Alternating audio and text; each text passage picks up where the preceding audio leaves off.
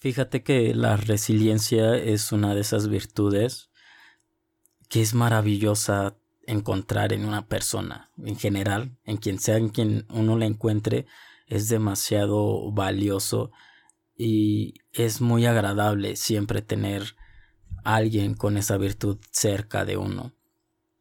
Y si de por sí en cualquier persona esa virtud brilla y es genial, porque no todos la tienen, para un líder sí es fundamental. En un líder sí es esencial esa virtud. Así que hoy vamos a hablar de lo que es la resiliencia, del si la tienes o no la tienes, y del cómo obtenerla y por qué es necesaria.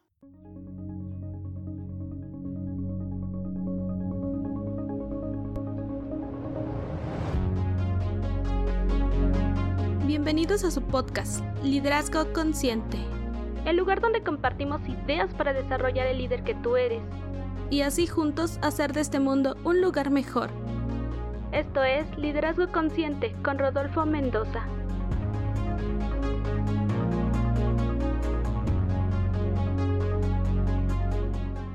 Hola, hola, hola, buenos días, buenas tardes, buenas noches. Acomódalo al momento en el que me estés escuchando. Y hoy otra vez sigo con mi garganta medio mal, entonces seguramente estaré haciendo varias pausas a lo largo de este episodio.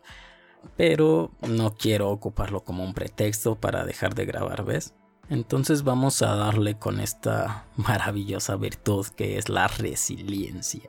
Que si te das cuenta, bueno, de hecho es como un concepto, una palabra relativamente nueva. O sea, resiliencia sí existía desde hace tiempo, pero como tal adoptada en la personalidad y como con los valores y para crecer, fue utilizada recientemente, entre comillas, por ahí del 2021. El, el autor se llama Boris Cyrillunk, en, en su libro de Los patitos feos es el primero en hacer mención sobre ese concepto y adaptarlo al, al crecimiento. Este señor ya está grande, pero es psiquiatra, neurólogo, psicoanalista y no sé qué otra cosa más, es, es, algo más, no me acuerdo. Pero o sea, tiene 18 libros publicados para mortales como tú y yo. Y aparte otros 18 que son más como para para dentro de las carreras y científicos para sus colegas. Entonces, créeme, si, si una persona así escribe algo, es de bastante interés y hay que apreciar lo que, lo que dice. Hay que checarlo, ¿no? Entonces, de todos modos, mira, te dejo el link por si te interesa. El nombre más bien allá abajo.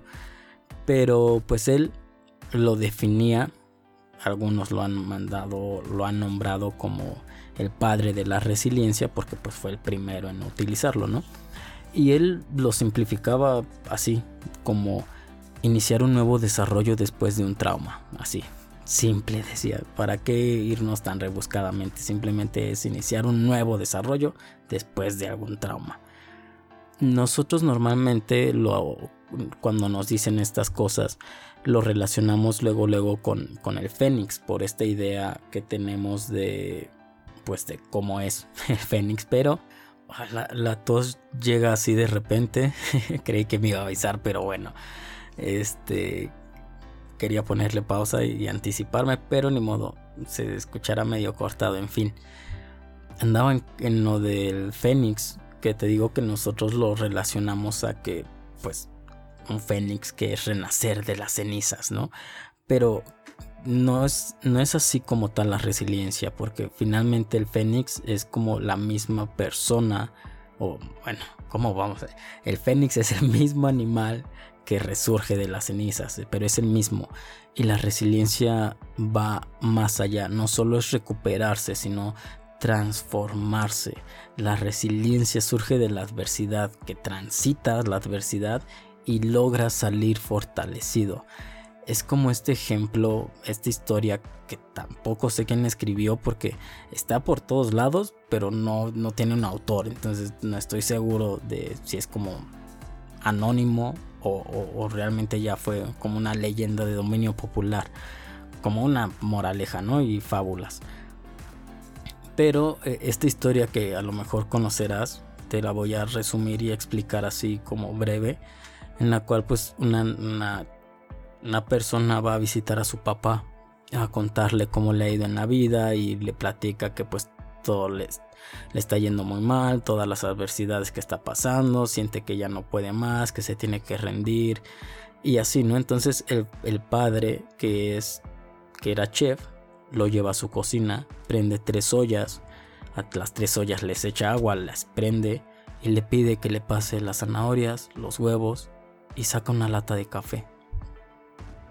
A esas ollas con el agua ya prendida a una le echa las zanahorias, a otra le echa el huevo y a otra le echa el café.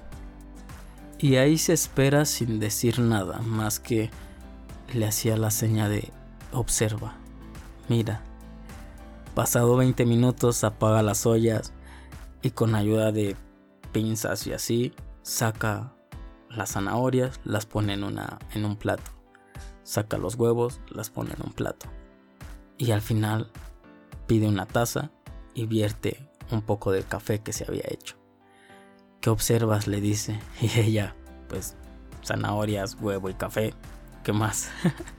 sí, pero ¿te das cuenta que la adversidad para estas tres cosas era la misma? El agua hirviendo, esa era la adversidad. Y funcionaron de forma diferente cada una de ellas. La zanahoria venía muy fortalecida y terminó siendo blandita, casi, casi se deshace por completo.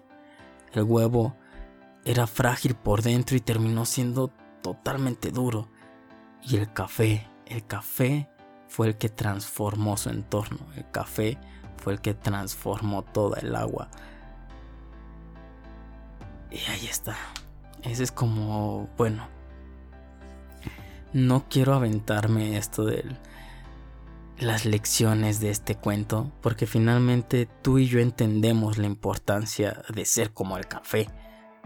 Es como que no necesitamos mucho lío ni ser Sherlock Holmes para investigar que lo mejor es ser como el café. Y podrás decir qué bonita reflexión, qué bonita historia, hay que contarla, está cool, me parece interesante y quedarte con esa idea pero lo importante no es lo que lo que entendemos o lo que nos parece bien a nosotros, porque pues sí, lo que entendemos es que hay que ser como cafés. Lo que nos interesa y lo que es que ser como cafés, pero lo importante es lo que hacemos. Podemos quitar este audio, este podcast y ya decir, ah, está chido eso del café, la zanahoria y el huevo, ¿no? Pero ya, pero si no hacemos nada, la resiliencia es realmente lo que hacemos. ¿Qué haces ante una adversidad? Nos, mantenemos heridos para siempre. Ahí empezamos a hacer una carrera, un diplomado de victimismo. O nos esforzamos en vivir una mejor vida, encontrar una manera de sacarle la ventaja a eso y vivir de una manera mejor. ¿Qué es lo que hacemos realmente? No lo que pensamos o lo que quisiéramos, qué es lo que hacemos. Esa es la resiliencia. Porque adversidades siempre va a haber, siempre, sin importar tu edad, sin importar tu puesto, sin importar tu trabajo, sin importar el lugar en donde estés, adversidades siempre va a haber. Pero como líder van a estar a la vuelta de la esquina.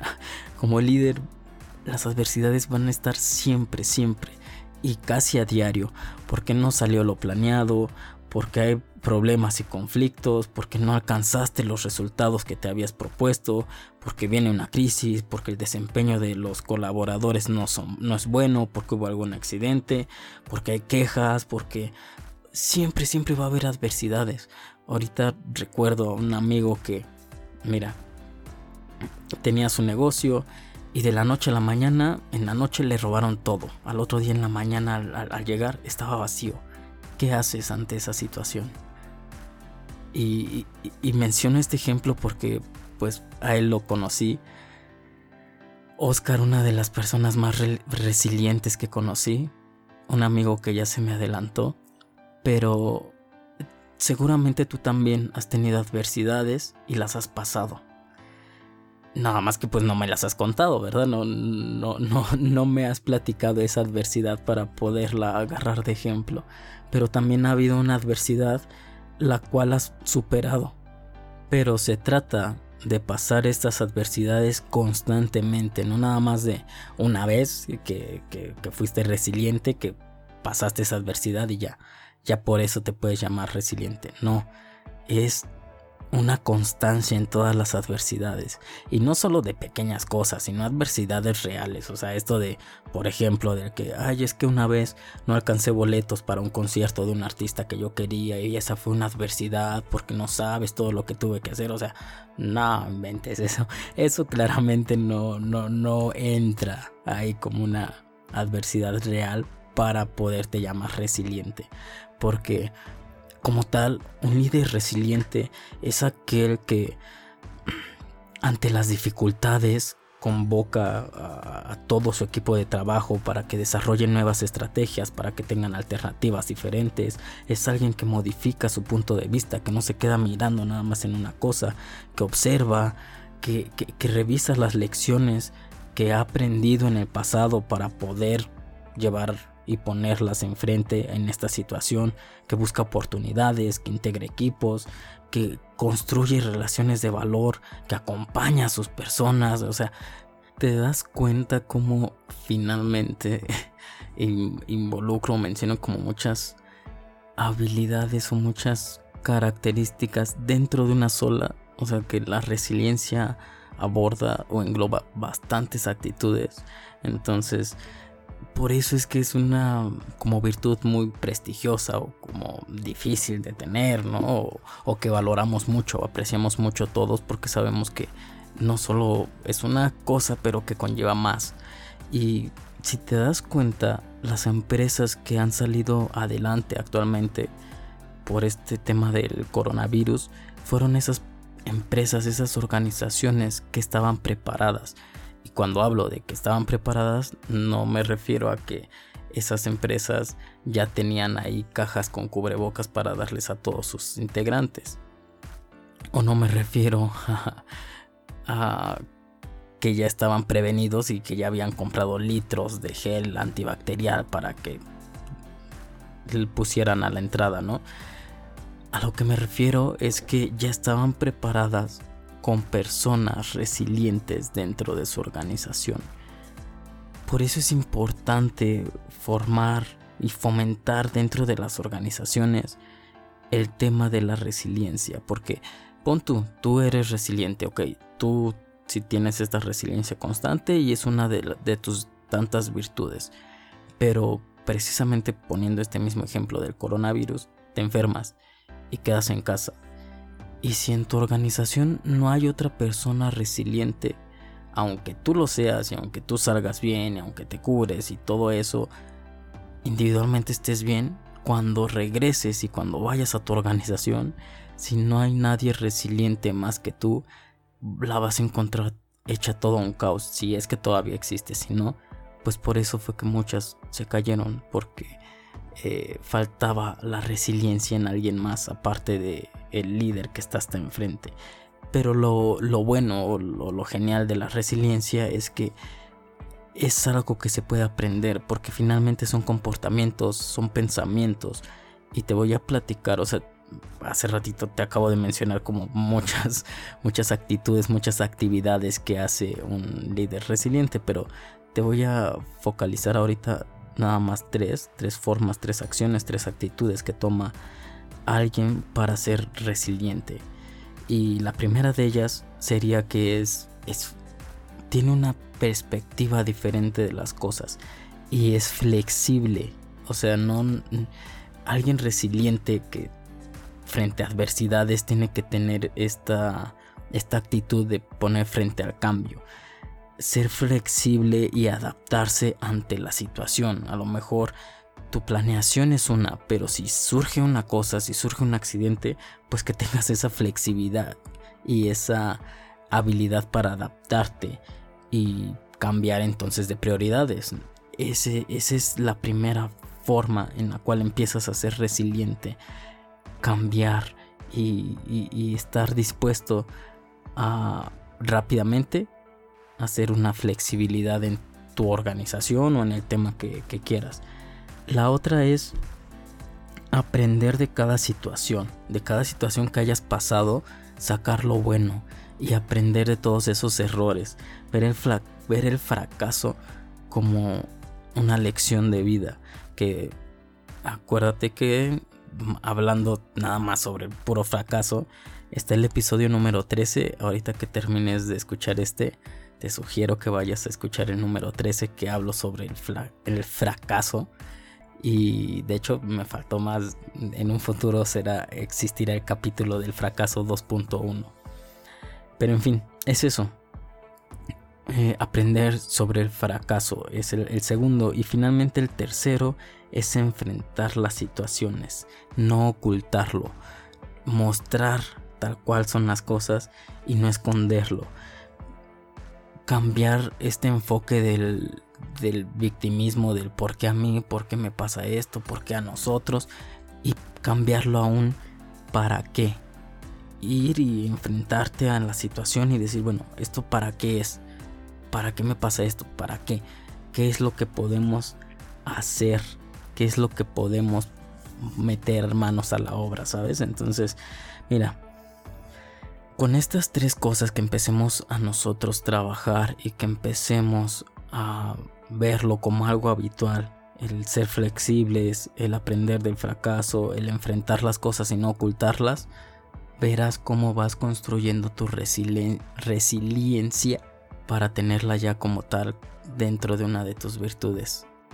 Y mira, quiero ejemplificar esto, terminar con un concepto japonés que también es muy popular, que viene de la mano con este cosa de la resiliencia que es el kintsugi. No, estoy seguro si se pronuncia como tal así, pero es el arte de reparar el objeto dañado. Este concepto que realmente es más una ideología, una filosofía de vida que, que ellos piensan que todo objeto que se rompe o se daña tiene una historia a través de las heridas que puede ser mm, recompuesto, que puede volverse a, armar.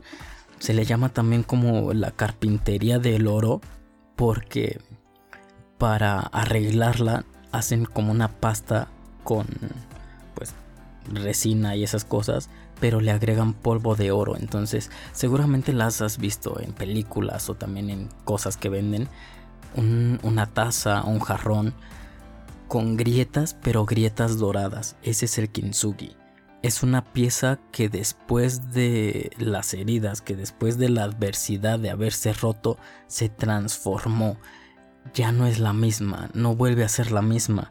Y ahora tiene más valor porque antes pues era solo una taza normal, ahora es una taza con eh, grietas de oro, o sea, su valor sube en automático.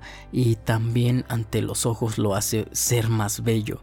Y eso hace que cada taza, o a lo mejor venían seis tazas en, esa cajita, pero al romperse y al mandarla a reparar y al que ahora se tenga grietas doradas, se vuelven piezas únicas, se vuelven piezas diferentes.